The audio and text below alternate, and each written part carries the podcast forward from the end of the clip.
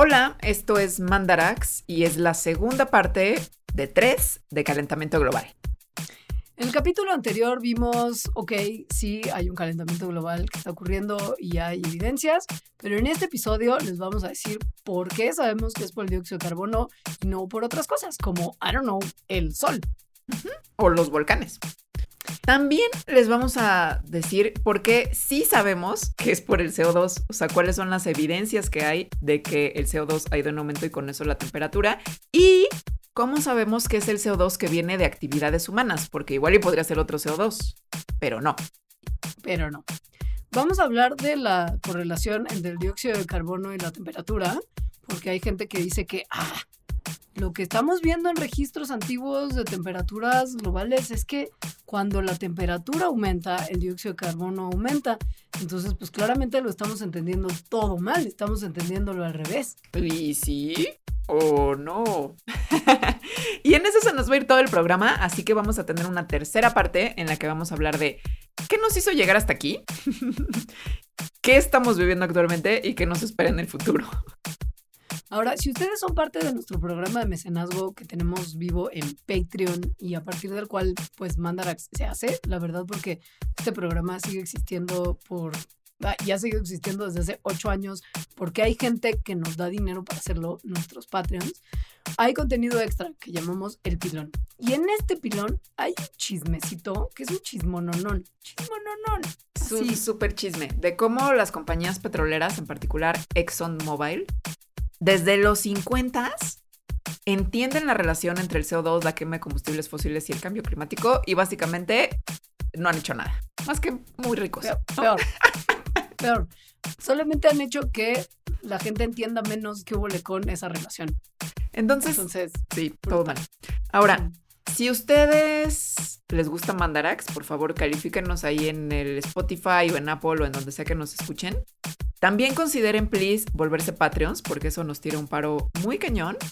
Y visiten nuestras redes sociales, que en Facebook es Mandarax lo explica todo, en Twitter es arroba Mandarax y en Instagram es arroba las Mandarax.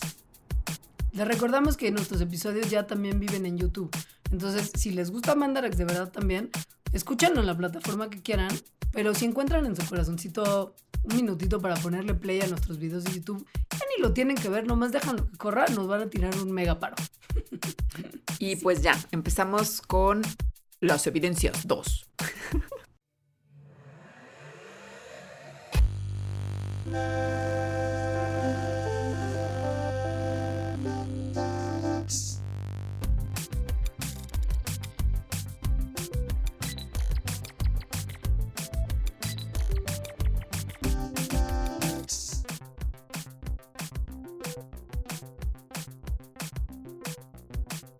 Bueno, esta es la segunda parte del programa de calentamiento global, así que si no han escuchado la primera parte, creo que es una buena idea que la escuchen antes.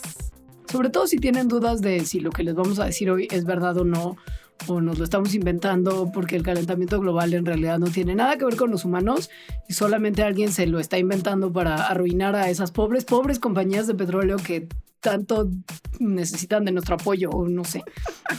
Porque estamos en contra del progreso.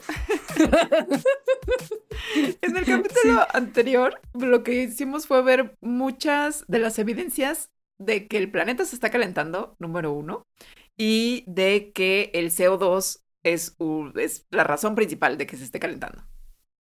Y hoy vamos a continuar viendo más. Y luego vamos a hablar de pues un, un, poco de más cosas de terror. Sí, no hay forma de que este programa se vaya a poner en in the bright side, no hay forma. Porque siento que el episodio anterior fue más amigable, ¿no? Porque como que era como, esto sí está pasando y nosotros tenemos todo que ver, pero siento que hoy se explora el paso siguiente, el de, bueno, ¿y? Sí, no, y el y no está padre. no, no, no, no, no está bueno nada. Ok, entonces, entonces a ver. Solo para acabar de redondear eso de, de, que, ok, se está calentando, pero ¿cómo sabemos que sí es por el CO2 y cómo sabemos que es por el CO2 nuestro de actividades humanas y no por otras cosas? Vamos a hablar de eso. Sobre todo hay algunos como otros sospechosos o ha habido o de repente resurgen otras cosas que dicen, pero no podría ser que el sol, ¿no? Que es la fuente principal de energía en nuestro planeta, sea la fuente principal de calentamiento global o los volcanes o la circulación del océano. Esas tres son, digamos que los tres causas que más se llegan a citar como factores que podrían cambiar el clima tanto como, como está cambiando ahorita. Y se han estudiado cada una de ellas, porque además cada una de ellas sí ha tenido un papel importante en cambios climáticos de otros tiempos. Sol, corrientes oceánicas y volcanes. ¿Qué hubo con ahorita? Bueno, la respuesta así fácil es que ninguno. ninguno resulta ser. Vamos a hablarles del sol y los volcanes, de evidencia que hay. Solicito para empezar. O sea, al final del día, sí, como que resulta lógico que lo que pueda ser responsable del calentamiento global es algo que nos calienta todo el tiempo. Es la fuente de energía en el sistema climático de la Tierra, es un candidato. Si esto fuera una novela de misterio, claramente estaríamos sospechando el sol desde el primer capítulo. Así, obvio, nunca sería el culpable en una novela de misterio porque sería el primer candidato, pero, ok, ignoremos todo lo que sabemos de la literatura. Y es una realidad que el sol no es que sea una constante en su función y su comportamiento, ¿no? Cambia la actividad solar a lo largo del tiempo. Y esto lo sabemos porque llevamos mucho tiempo estudiándolo. Lo hemos estudiado gracias a medidas de satélites, lo hemos estudiado con observaciones astronómicas y hemos visto en ciclos de 11 años los cambios que tiene la actividad solar. Ahora, hay actividad que cambia a largo plazo, además de en estos ciclos de 11 años, y ha habido ciertos periodos de actividad solar como muy tranqui que hemos registrado en los 1600 y en los 1800. Pero la realidad es que fuera de eso, no hay así como cambios que sean tan drásticos que hayamos visto hasta ahora. Por ejemplo, entre 1900 y 1950 sabemos que la radiación que nos manda el sol se incrementó. Y esto muy probablemente tuvo, o sea, tuvo un efecto en el calentamiento global. De hecho, según los cálculos, esta, o sea, esta como actividad eh, más loca, ¿no? O más grande del Sol, explica el 10% del calentamiento que, ocurre, que ha ocurrido desde los 1800. Sí, o sea, sí el, sí el Sol ha tenido que ver, pero a partir de 1950, cuando esta actividad del Sol ya se calmó, ya no era más grande de lo que había sido y, estaba ya tranqui, de hecho, esa actividad solar empezó a declinar, es cuando empezamos a ver que había más calentamiento global. o sea, Sol no. De hecho, si el Sol estuviera causando el calentamiento global como lo estamos viendo ahora, el calor que está en la atmósfera estaría en otras zonas de las que está ahora y habría, o sea, hay zonas de la atmósfera que ahora no se están calentando que se tendrían que calentar mucho si el sol tuviera la culpa, ¿no? Todas las capas de la atmósfera, de hecho, tendrían que estarse calentando porque pues es el sol que desde arriba estaría calentando todo parejo. Pues sí. Pero pues los datos que tenemos muestran que no es así la parte superior de la atmósfera, de hecho, se ha enfriado en las décadas recientes. enfriado. No calentado parejo, enfriado la parte de arriba. Y eso es así el sello característico de un calentamiento que viene a partir del efecto invernadero. Juay de Rito. Bueno, pues la la atmósfera, si se acuerdan de sus clases primaria, no sé si primaria, secundaria, prepa, justo tiene varias capas, ¿no? Se le divide en varias capas. más abajo, luego más hacia, más hacia arriba está, por ejemplo, la estratosfera, luego la mesósfera. Entonces, desde hace muchas décadas, desde los 70 del siglo pasado, satélites que están alrededor de la Tierra han observado cuáles son las temperaturas de todas estas capas de la atmósfera. Y se sabe que las capas más altas, o sea, la estratosfera y la mesosfera, se han enfriado. Estos son cálculos que necesitan de muchos datos para hacerse. No, no, es que, no, es, no es así tan fácil como ir con un termómetro y le miden la temperatura. Es por eso que los datos que tenemos desde hace décadas son muy importantes y que muchos de los cálculos pues se han hecho hasta ahora. O sea, se tenían que tener justo décadas de, de mediciones que son mediciones como trianguladas de ondas de radio, eh, que que se refractan en las diferentes zonas de la atmósfera y entonces justo así hacen cálculos. Entonces, según esas cosas, eso, la, la estratosfera, que es la parte que está pues después de donde estamos, o sea, de la parte donde estamos nosotros que estamos respirando, se ha enfriado. Y no solo la estratosfera, también una cosa, una parte de la atmósfera que está arriba de la estratosfera que se llama la mesósfera. Esta no solamente se está enfriando, sino que también se contrae, que es una consecuencia natural de que, pues, si su temperatura esté cambiando para abajo.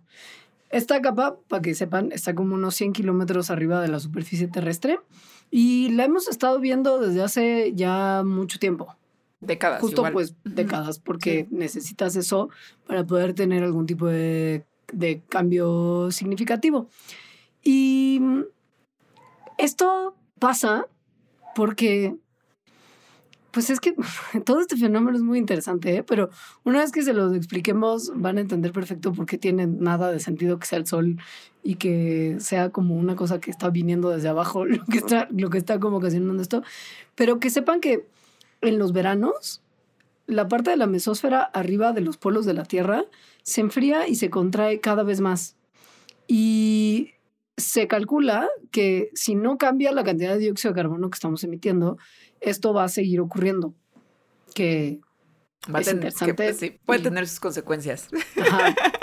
Pero siento que este es el, no es el principal problema de todo No. este tema del calentamiento global. Ahorita ese no es el problema, pero vamos a entender por qué. A ver, la atmósfera, mientras más va haciéndose hacia arriba, hacia el espacio, se va haciendo, digamos, como si fuera esto, si la atmósfera fuera una cobija que está alrededor de nuestro planeta, entonces es más gruesa mientras más cercana esté a la superficie del planeta y más ligerita mientras más lejos esté. Es decir, que las moléculas que componen a la atmósfera cerca de la superficie hay más moléculas y están más juntas, por eso es más gruesecita esa cobija, y mientras más arriba, pues esas moléculas están como más dispersas, más separadas unas de otras.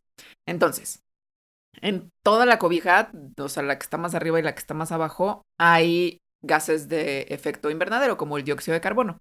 Solo que si están en la troposfera, que es donde vivimos, la parte que está más cerca a la superficie, esas moléculas de gases de efecto invernadero de CO2 están más pegadas unas a otras y hay más. Mientras más arriba nos vamos, están más separadas. Entonces, en la parte en la que están más pegaditas, como son gases de efecto invernadero, entonces atrapan y transfieren el calor, acuérdense que a todas las direcciones.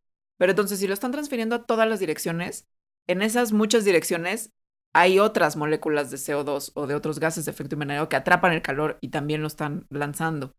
Si esas moléculas de efecto invernadero están en la mesósfera o en la estratosfera, o sea, más arriba, y están más separadas, atrapan el calor, luego lo lanzan, lo reemiten y probablemente no se encuentren con, otro, con otra molécula de gas de efecto invernadero y entonces ese calor se disipa. Lo que hace eso es que en las partes cercanas a la superficie en la troposfera, el calor se mantenga y haya un efecto invernadero y en las partes más arriba no. Eso hace que las partes de más arriba estén más frías, porque al no haber más moléculas de dióxido de carbono para que agarren el calorcito que las poquitas que hay están lanzando para todos lados, pues se pierde más calor hacia el espacio.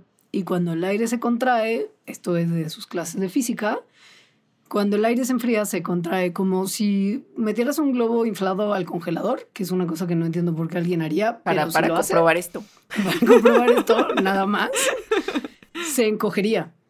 Y que, pues, es, es normal. Esto, esto es una cosa que pasa con los gases.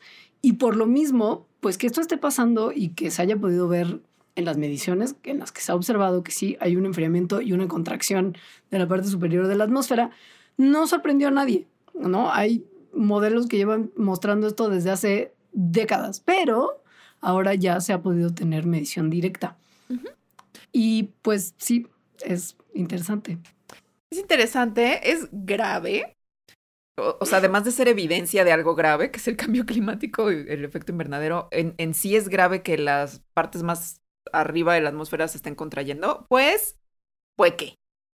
Pues que sí, No vamos a hablar de eso, eso tendría que ser otro programa, pero por ejemplo, podría afectar la seguridad de los satélites que están orbitando la Tierra, también podría afectar a la capa de ozono, que es muy importante, y probablemente también cosas que todavía no entendemos respecto al clima y el sistema tan complejo que es. Entonces, igual y igual y igual y no está bien.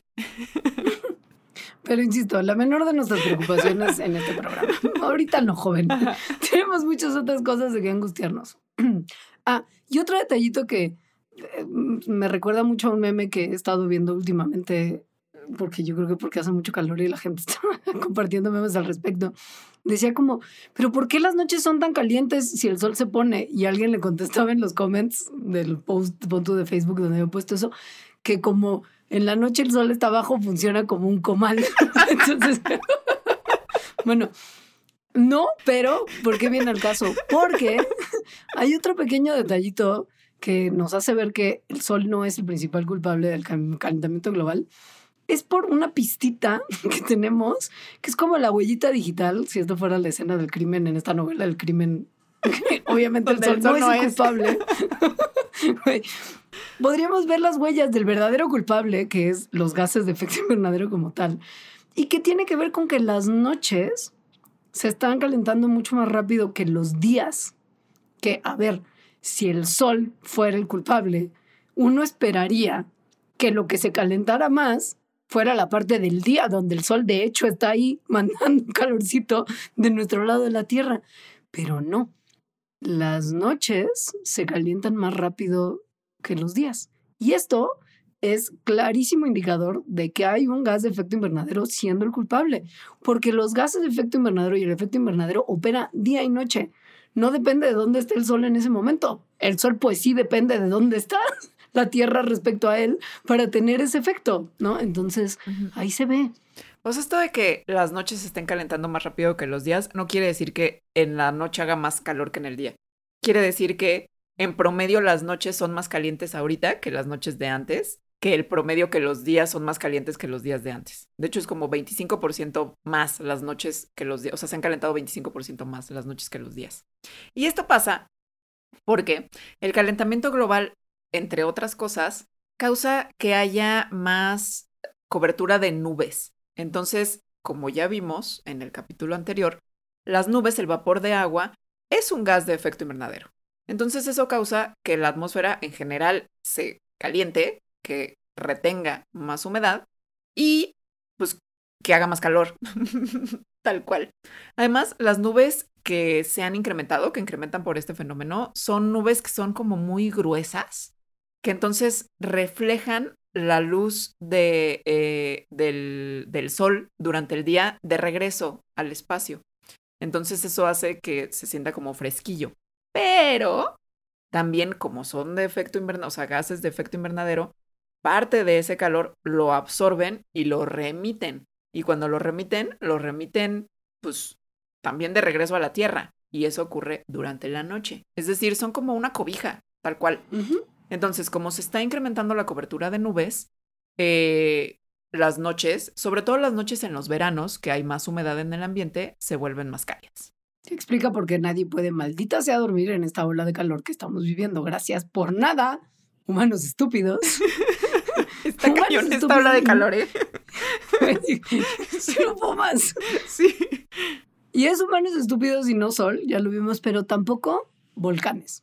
Que a ver, sí, los volcanes tienen un efecto en la temperatura de la Tierra y sí tienen un efecto cuando hacen erupción, obviamente en muchas cosas. O sea, han, traído extinciones masivas. Exacto, cuando de repente todos los volcanes de la Tierra decidieron así darse grasa al mismo tiempo. todos. Y sí, sí, justo como este caso, se han visto otros momentos de la historia de la Tierra donde han funcionado como pequeños como signos de puntuación generalmente de exclamación en el registro climático de nuestro planeta. Y esto lo hacen, o sea, afectan el clima de dos formas principales. Primero que nada, pues sí sale mucha cochinada del centro de la Tierra y cercanías cuando hace erupción un volcán, entre ello mucho dióxido de carbono. Y sabemos, porque lo vimos todo el programa anterior, que el dióxido de carbono contribuye un buen al calentamiento de la atmósfera. Pero ese efecto es muy pequeño. O sea, tipo, desde 1750, todas las emisiones de dióxido de carbono que vienen de los volcanes son por lo menos 100 veces menores que las que involucran quema de combustibles fósiles. O sea, es, muy menor. Muy menor. O sea, en estos volcanes así pues casi que legendarios, pero no legendarios porque pasaron en el tiempo de vida de las personas que ya tenemos más edad. como el Monte Elena y el Monte Pinatubo, eh, que son así como las más grandes, de las más grandes que hemos visto en este siglo. Eh, las, o sea, en comparación con lo que estamos sacando por quema de combustibles fósiles de CO2 los humanos, por ejemplo, el Monte Elena, su erupción, es como si hubiera una erupción de estas cada dos horas y media, nada más de los gases que estamos sacando por actividades humanas. Y esa erupción fue muy, muy escandalosa. No, véanlo, en YouTube. Muy, muy escandalosa. Sí, muy destructiva. Tipo, todo, todo como la costa oeste de Estados Unidos estuvo cubierta en cenizas y hay bosques que todavía están como grises y muertos. De... No, fue un desastre, desastre. Entonces es como si hubiera 10 de esas al día, que no hay. O sea, no hay. Sabríamos. Sabríamos. Luego, otra cosa que hacen los volcanes es que no, de entre las cosas que sacan, no nada más sacan dióxido de carbono, también sacan pues, ceniza, polvo, otros gases como dióxido de sulfuro, muchas cosas hacia la atmósfera. Porquería. sí, sí, porque como lo vimos como en el Popocatépetl hace poco. Que por cierto, qué chistosos los otros eh, noticieros de otros países tratando de decir Popocatépetl. Ah, ya sé. Sobre todo la gringa, pero bueno, sacan estas cosas que muchas de ellas, por ejemplo, el dióxido de sulfuro, se combina con otras cosas que hay en la atmósfera como agua y oxígeno, y entonces forma aerosoles, o sea, partículas suspendidas. Estas partículas suspendidas funcionan como si fueran una sombrilla, más o menos que, de hecho su efecto es que enfrían.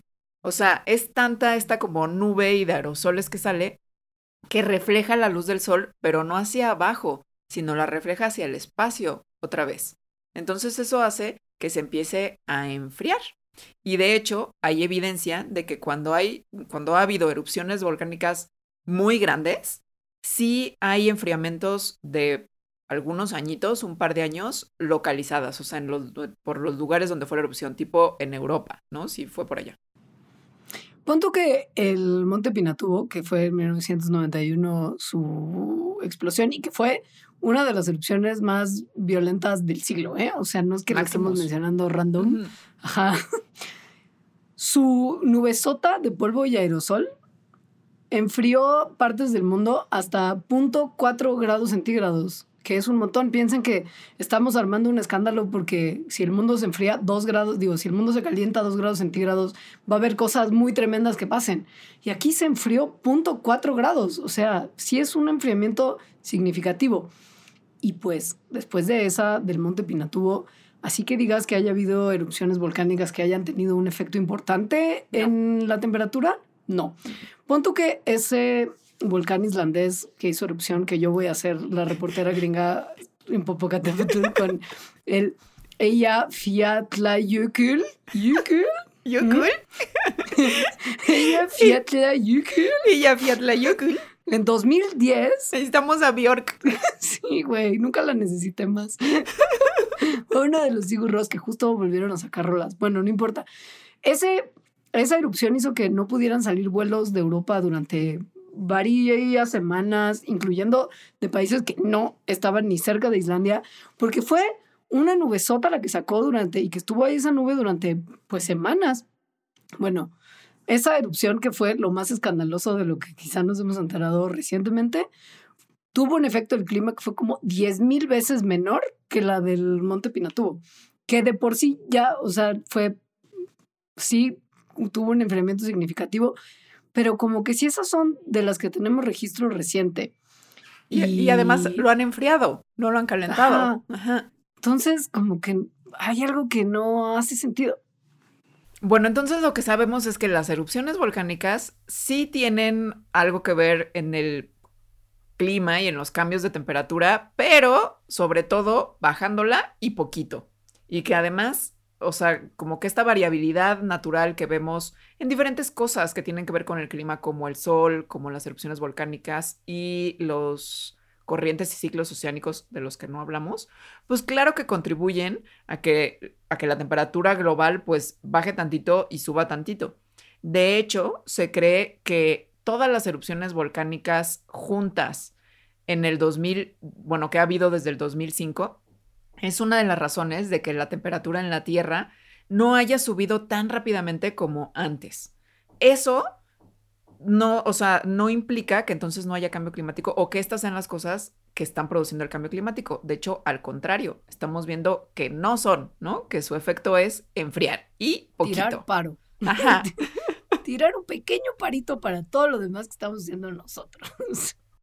y es que vean, unos datitos para complementar todo lo que dijimos en el programa pasado, para que vean que ni el sol ni los volcanes podrían realmente explicar nada. A ver, hemos visto porque ha habido burbujas de aire del pasado que se quedan atrapados en el que se quedan atrapadas en el hielo, que antes de 1750 había una concentración de dióxido de carbono en la atmósfera de más o menos 280 partes por millón. Ahí, por ahí de 1900, bueno, de ahí empezó a como aumentar un poquito, ¿no? Un poquito. Y pasó el umbral de 300 partes por millón alrededor de 1900. ¿Qué pasó después de 1900? No es difícil, no es difícil. Hay un montón de cosas que empezamos a usar un buen que aceleraron los niveles de dióxido de carbono en la atmósfera, o sea, como su aumento, como, I don't know, coches, electricidad. Ya con eso. Que, ajá, empezaron a ser parte de la vida moderna y que sí generaron un aumento en las concentraciones de gases de efecto invernadero que ahora, recientemente, rebasaron las 420 partes por millón. Y pues no solamente dióxido de carbono, la concentración de metano, que es un gas de efecto invernadero súper importante, también se ha duplicado desde entonces, duplicado. Y no solo no lo estamos parando, sino que ahora estamos emitiendo dióxido de carbono mucho más rápido de lo que se liberaba hace años, desde muy poquitos hasta millones de años. O sea, ahora estamos peor que nunca. O sea, es que esto está muy cañón. O sea, estamos emitiendo dióxido de carbono a una tasa más rápida que en los últimos 56 millones de años. That's a fact. ¿Saben? O sea, se mide, se mide. Ajá. No lo creo. Ajá. Entonces, bueno. Esto lleva a otra vez, si esto fuera un libro de misterio, pues a, a apuntar muy, muy directamente en que este incremento tan acelerado de los gases de efecto invernadero, en particular el CO2, pues son lo que ha causado que el clima se esté calentando tan rápido. Y los modelos que se han hecho para explicar esto y que meten entonces estas variables, pues sí coinciden. O sea, dicen, ok, pues sí, el modelo sí coincide con la realidad. O sea, sí está explicando exactamente lo que estamos viendo, exactamente el cambio climático que ha habido desde 1950. De hecho, en esto, o sea, en esto cálculo de modelos y contrastarlo con la realidad, se ha visto que la probabilidad de que el calentamiento global que está ocurriendo en la actualidad sea antropogénico, eh, más bien, de que no sea antropogénico, la probabilidad es de una en cien mil. O sea, hay bastante certeza de que entonces sí somos nosotros y los gases que estamos sacando. No solamente es como imposible negar la correlación entre el cambio en las actividades humanas y el nivel de dióxido de carbono que hay de un aumento, que es muy obvia, ¿no? O sea, si has visto nuestras actividades y cómo han cambiado, y has visto los niveles de CO2 en aumento, es imposible decir, no tiene nada que ver. Pero, pero, ¿qué tal, ¿qué tal que sí? ¿Qué tal que sí? Porque las plantas sacan CO2 y los volcanes sacan CO2 y el cosas, sacan, los seres vivos sacan CO2, ¿no? Todos. Claro. Bueno, sí, pero. Ok. Resulta que el CO2 es algo que tenemos tan estudiado que sabemos incluso de dónde viene por la firma química que tiene el dióxido de carbono. Clases de química secundaria y prepa, química orgánica sobre todo. Seguro era una materia que les encantaba, porque es padrísima. Sí es. Nadie supo si lo dije sarcásticamente o no. Pudo haber funcionado de cualquier forma. Bueno, el carbono viene en tres modalidades distintas, que tienen distintas masas, que se llaman isótopos, ¿no? Cualquier variación en un elemento dependiendo de su masa es pues un isótopo de la misma, del mismo elemento. Carbono, hay tres tipos. El que se llama carbono 12, el que se llama carbono 13 y el muy famoso porque se usa para saber cuántos años tienen las cosas, carbono 14. Las cosas que están hechas de materia orgánica, incluyendo los combustibles fósiles, tienen menos del carbono que es el carbono 13. Los volcanes suelen producir más dióxido de carbono con carbono 13. Y pues lo que hemos visto en los últimos años es que el carbono que está en el dióxido de carbono atmosférico apunta por su masa a una fuente orgánica, no a una fuente volcánica. O sea, no hay carbono 13 tanto como hay carbono 12 y o 14. Ahora, ¿cómo sabemos que ese carbono, que ya vimos que es orgánico, o sea, bueno, de fuentes orgánicas, es de combustibles fósiles y no de que muchísimas plantas están haciendo fotosíntesis? Este, ok. Ahí es viendo si es carbono 12 o carbono 14. El carbono 14 justo se usa mucho para datar cosas muy viejas porque es radioactivo, es un isótopo radioactivo. Y eso quiere decir que tiene la propiedad de que va decayendo, o sea, se va destruyendo con el tiempo. Los combustibles fósiles, pues se llaman fósiles justamente por una razón, que es que son muy viejos, o sea, sí son fósiles, sí son algo que vino de materia orgánica, pero de hace mucho tiempo y que se convirtió en un combustible. Entonces, son de hace tantos años, o sea, como, no sé, el carbón de las minas de carbón tiene como 600 millones de años. O sea, sí son cosas muy viejas, ¿no? Entonces, los combustibles fósiles en general son tan viejos que el carbono 14 que tienen ya todo se decayó, o sea, ya no tienen carbono 14. Entonces, eh, sí, la hipótesis es que los combustibles fósiles son quienes están detrás del el aumento de CO2 en la atmósfera, entonces lo que estaríamos viendo, lo que se esperaría, es ver que el carbono 14 en la atmósfera empieza cada vez a ser menos, o sea, en proporción empieza cada vez a ser menos que los otros isótopos de carbono que hay.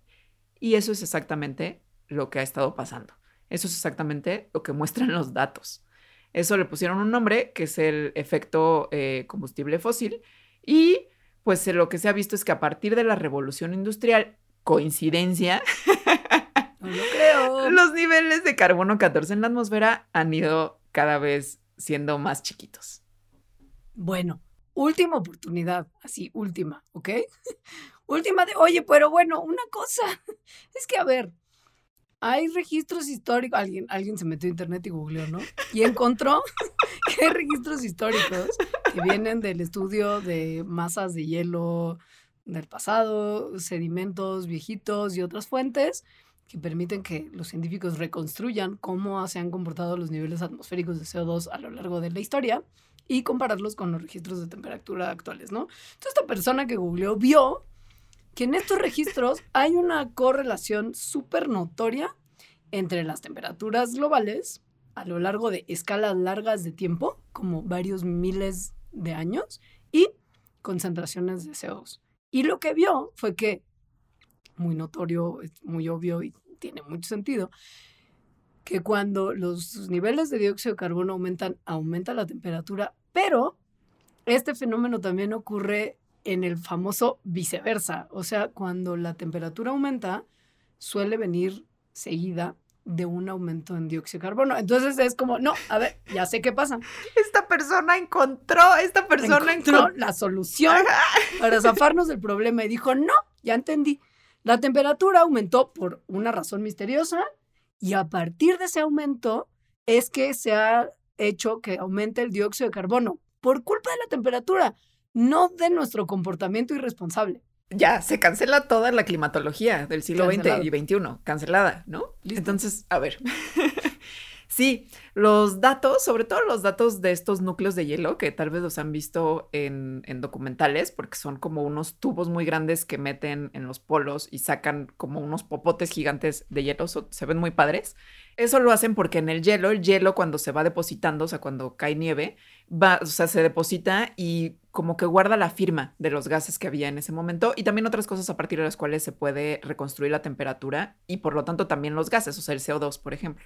Entonces, esos núcleos de hielo de, de además se puede ver así como de los últimos 800 mil años, o sea, periodos glaciales así de hace mucho tiempo, lo que muestran es que sí, durante los periodos, o sea, los ciclos glacial, interglacial del pasado, la temperatura sí precede, o sea, sí va antes el cambio en la temperatura, el aumento de la temperatura, de los cambios en la concentración de CO2. Y que de hecho esto, o sea, que el CO2 aumente después de que aumentó la temperatura, es como entre 600 y 1000 años después. Entonces eso justo es lo que ha llevado a unos argumentos a decir que, pues lo que acaba de decir Leonora, el CO2 no es la causa del aumento de la temperatura, sino que la temperatura es la causa del aumento del CO2. Y eso está en los datos, o sea, sí es así el registro. ¿Qué está pasando? Pues está pasando una cosa que hay que, hay que ser muy cuidadosos con entender más de lo que se puede entender a partir de esto. Ahora vamos a explicar por qué.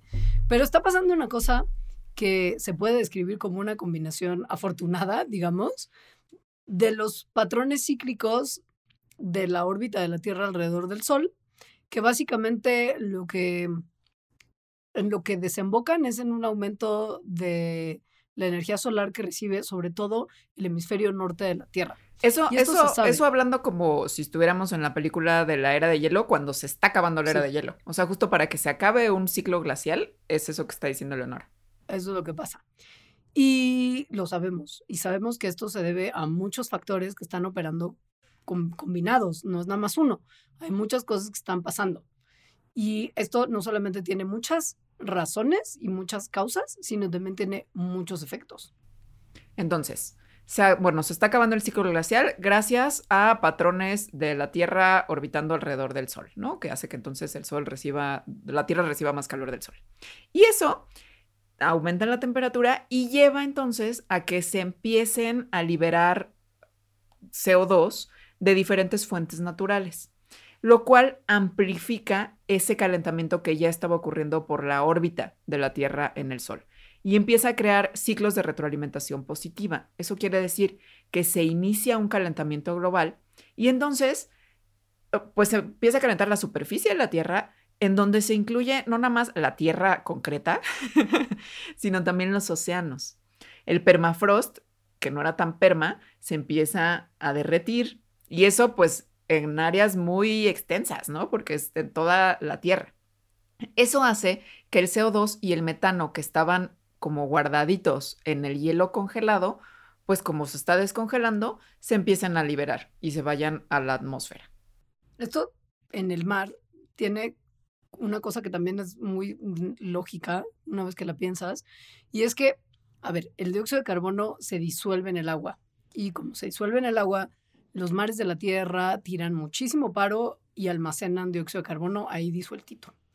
Mientras más frío el mar, más dióxido de carbono puede guardar. Mientras más caliente el mar, menos dióxido de carbono puede almacenar. Entonces, como si se está calentando, con mucha vista. si se está calentando el planeta, no puede, el mar pues se calienta también, y no puede aguantar tanto dióxido de carbono como tenía antes y se escapa, ¿no? Justo como chivita caliente. Si le sumas a que se está derritiendo el hielo y liberando gases que tenía ahí atorado, y se está calentando el mar y liberando gases que tenía ahí disueltos, entonces, pues empieza a aumentar un buen la cantidad de dióxido de carbono que hay en la atmósfera. Y esto amplifica y mantiene este calentamiento que inició por otras razones. Este es el, lo que se conoce como el ciclo de retroalimentación positiva. Más temperatura hace que haya un aumento de dióxido de carbono que hace que haya un aumento de temperatura. Ajá, entonces no es, estás ya sí estabas en contra del progreso, Leonora. Porque acabamos Facebook ganó. Acabamos de probar que la temperatura provoca el aumento de CO2. ¿O no? O sea, esto que estamos hablando significa que el CO2 del presente no está causando el calentamiento global. No, no, es que, es que no. Es un, es un engaño retórico. Es una cosa que tiene que ver con la manera en la que construimos nuestro pensamiento, no con lo que realmente está pasando en el planeta.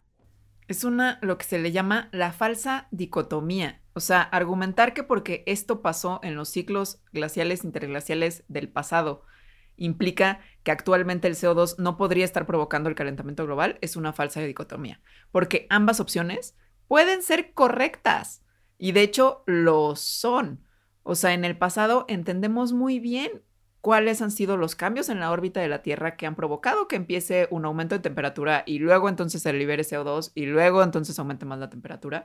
Y además, también es cierto que ahorita entendemos muy bien cómo el aumento en el CO2 por la quema de combustibles fósiles que vemos todos los días aumenta la temperatura gracias al efecto invernadero. Entonces, argumentar que porque en el pasado fue de una forma donde no había gente quemando combustibles fósiles, sea la, sea, o eso implique que ahorita entonces los combustibles fósiles que quemamos no puedan estar calentamiento global, pues es retórica usada para el mal. Porque esto tiene consecuencias feas. no, sí. Una cosita más.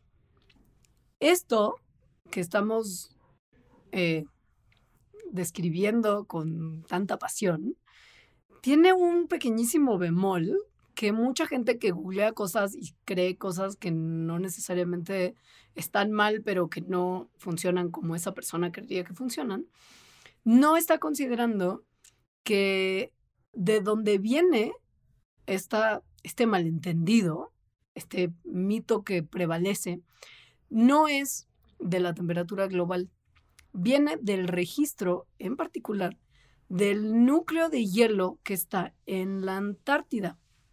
Y pues el problema es que es un lugar con condiciones muy particulares que se comporta de forma muy particular. Sí, el registro de dióxido de carbono en los grandes núcleos de hielo que están en los polos sí ofrece una representación global de cómo se han comportado los niveles de dióxido de carbono en la atmósfera porque el CO2 es un gas que está muy presente y muy bien mezcladito y muy bien distribuido en la atmósfera, pero el registro de temperatura que se tiene de los gigantescos bloques de hielo, particularmente de la Antártida, que es de donde se saca mucho esto para hacer estudios, pues solamente es local. ¿Por qué? Porque lo que está registrando son cambios de temperatura en ese bloque de hielo, en ese lugar súper congelado y no en el resto del planeta en ese mismo momento.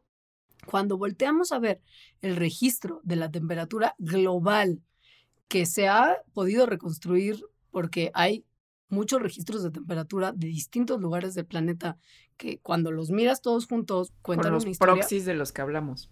Ajá. Pues esta historia es muy distinta a lo que está pasando en una parte muy específica y característica de la Tierra, que es la Antártida. ¿Qué es lo que vemos del registro de temperatura global?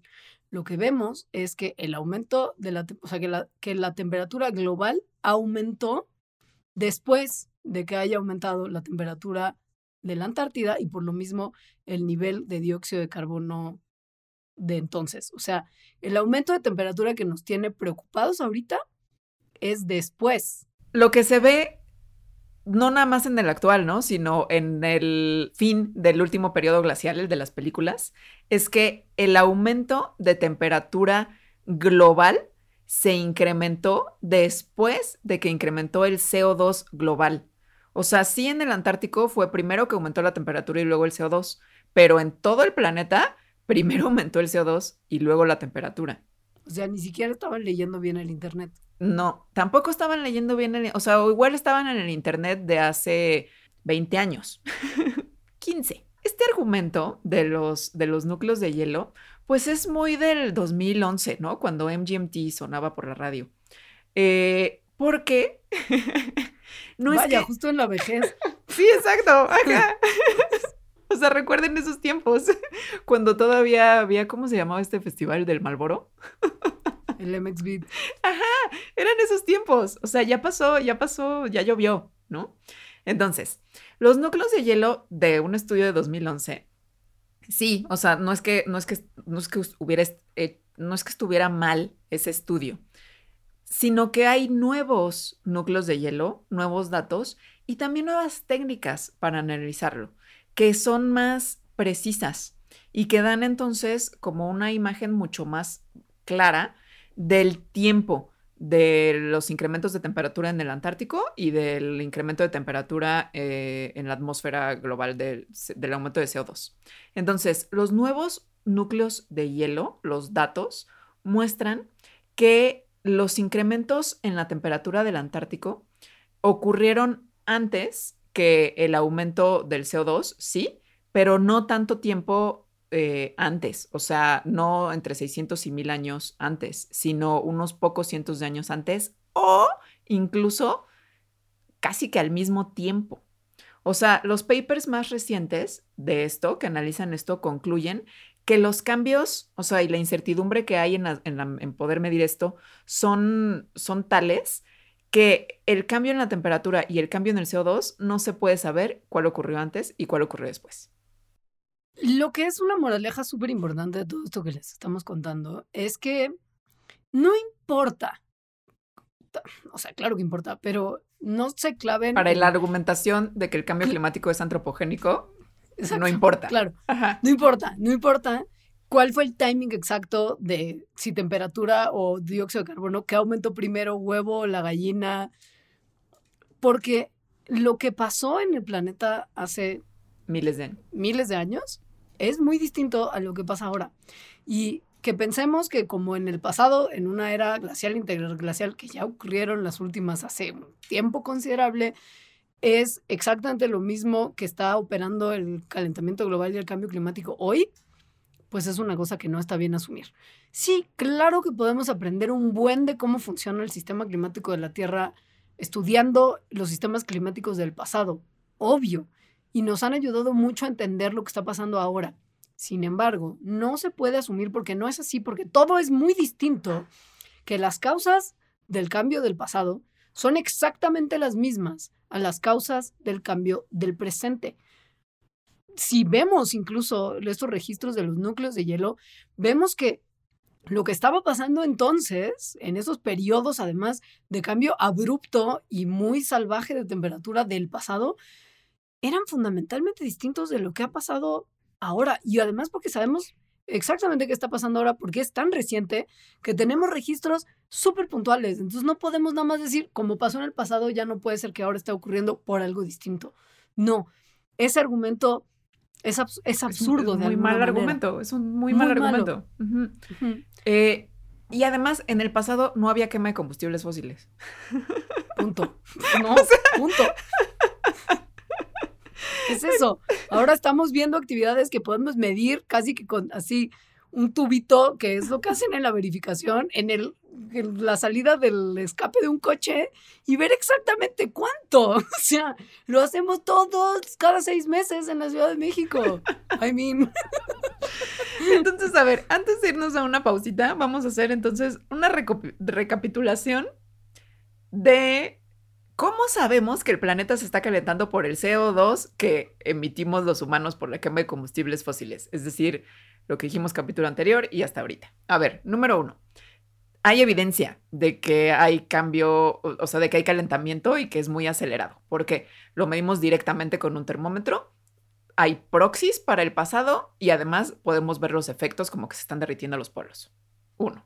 Después, se sabe que hay calor que se está quedando en la Tierra. Y se sabe porque podemos medir cuánto calor entra y cuánto calor sale directamente poniendo cosas en la atmósfera y diciendo, aira, es así. Entonces se sabe que hay algo que está haciendo que ese calor se quede atrapado en la atmósfera y no se vaya de regreso al espacio.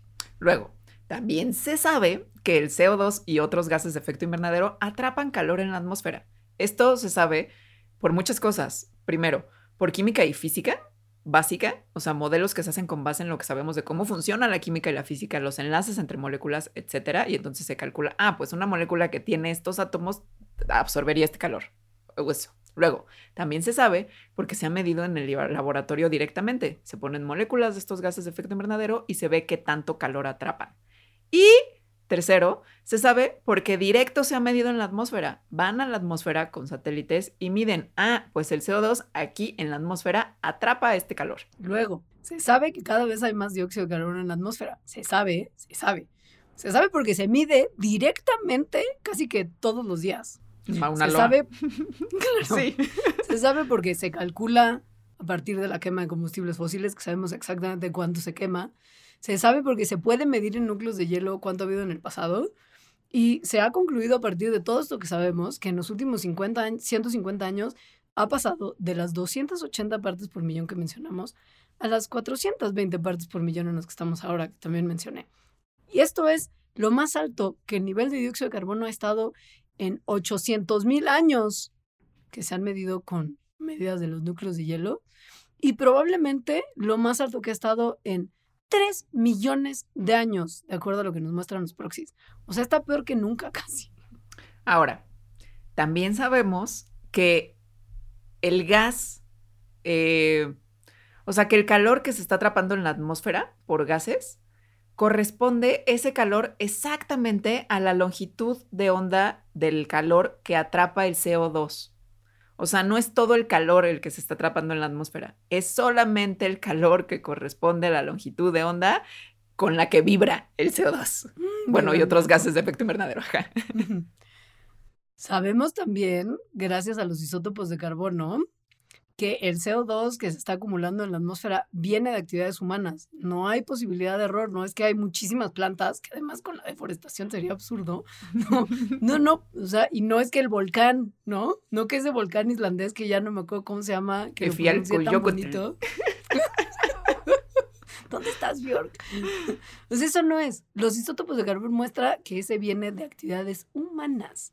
Y por último, los modelos que calculan qué tanto se tendría que estar calentando el planeta por el CO2 de más que ahorita hay en la atmósfera, coinciden exactamente con, lo observado de cuánto CO2 de más hay en la atmósfera y qué tanto se ha calentado el planeta por mediciones directas otra vez. O sea, la medición directa de CO2 y la medición directa de temperatura corresponden tal cual con los modelos de cambio climático en el Bumble de la atmósfera, ellos hicieron super match.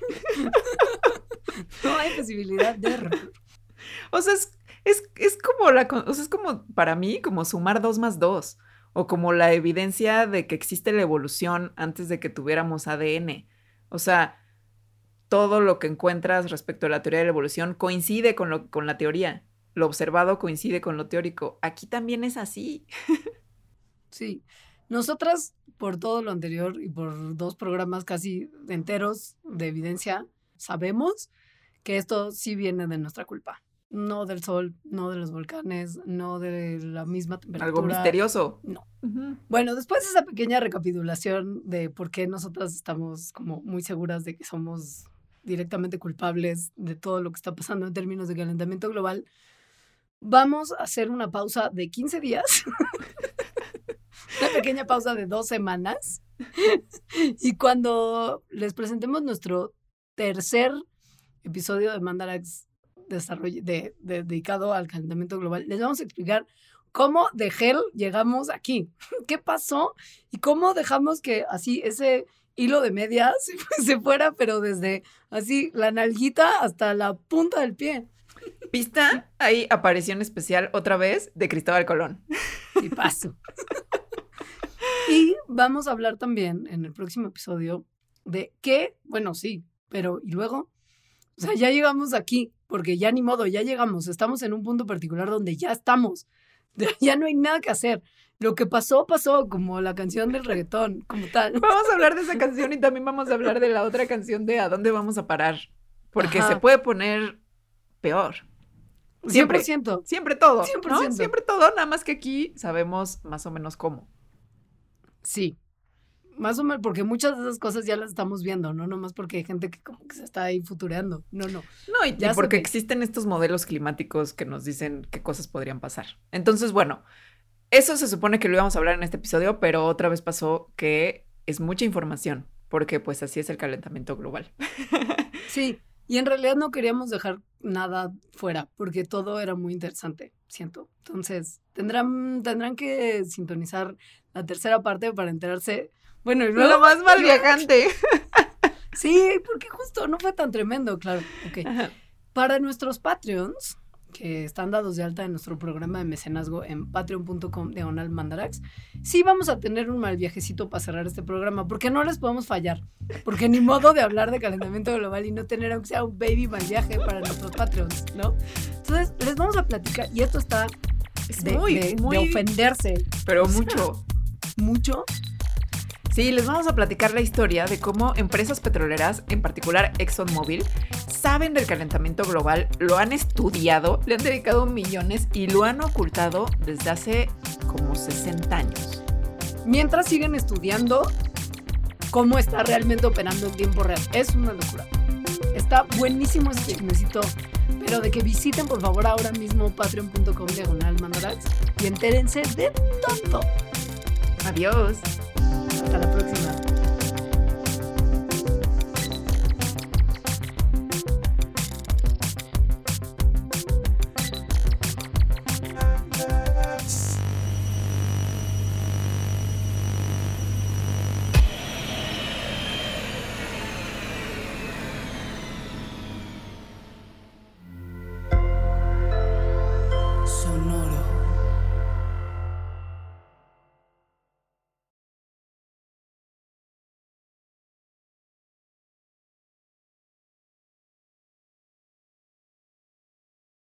Judy was boring. Hello. Then Judy discovered ChumbaCasino.com. It's my little escape. Now Judy's the life of the party. Oh, baby, Mama's bringing home the bacon. Whoa, take it easy, Judy.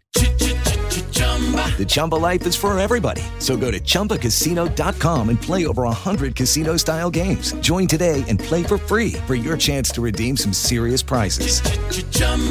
ChumbaCasino.com. No purchase necessary. Void where prohibited by law. 18 plus terms and conditions apply. See website for details. When you need mealtime inspiration, it's worth shopping Kroger, where you'll find over 30,000 mouthwatering choices that excite your inner foodie. And no matter what tasty choice you make, you'll enjoy our everyday low prices, plus extra ways to save, like digital coupons worth over $600 each week. You can also save up to $1 off per gallon at the pump with fuel points. More savings and more inspiring flavors make shopping Kroger worth it every time. Kroger, fresh for everyone. Fuel restrictions apply.